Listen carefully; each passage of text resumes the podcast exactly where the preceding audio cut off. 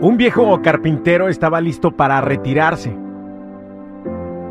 Le comunicó a su empleador acerca de sus planes de dejar el trabajo en la industria, de la construcción de casas y vivir una vida más placentera con su esposa y su familia. Él extrañaría el salario que recibía, pero quería retirarse. El empleador estaba triste de ver que un buen empleado se retiraba y le pidió, como favor muy especial, que construyera una última casa. El carpintero dijo que sí, pero con el tiempo se vio que su corazón y su esfuerzo no estaban en el trabajo. No hizo bien su labor y seleccionó materiales de baja calidad. Fue la peor casa que había construido en la vida. Fue una manera muy infortunada de terminar su carrera.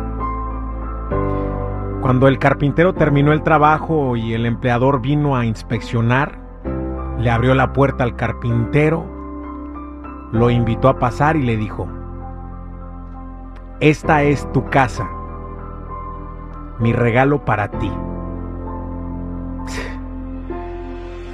Qué lástima Qué arrepentimiento. Si hubiera sabido que esta iba a ser mi casa, la construyo de manera diferente, dijo el carpintero. Ahora tenía que vivir en la casa que él mismo había construido y era un desastre. Lo mismo sucede con nosotros. Construimos nuestra vida de una manera reactiva en lugar de positiva. Esperamos en lugar de actuar ponemos mucho menos de lo que tenemos en nuestros esfuerzos y vivimos en una permanente queja tratando de culpar a los demás de nuestra situación, en cosas importantes con la familia, amigos, el trabajo, etc. Damos lo mejor que tenemos. Entonces,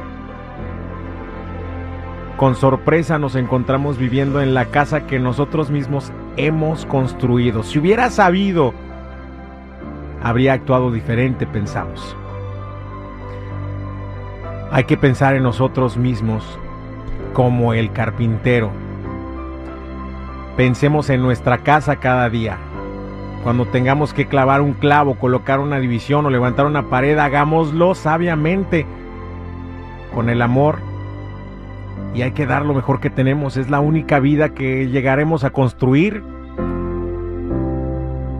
aun si vivimos solo por un día más, ese día merece vivirse de una manera digna y gratificante.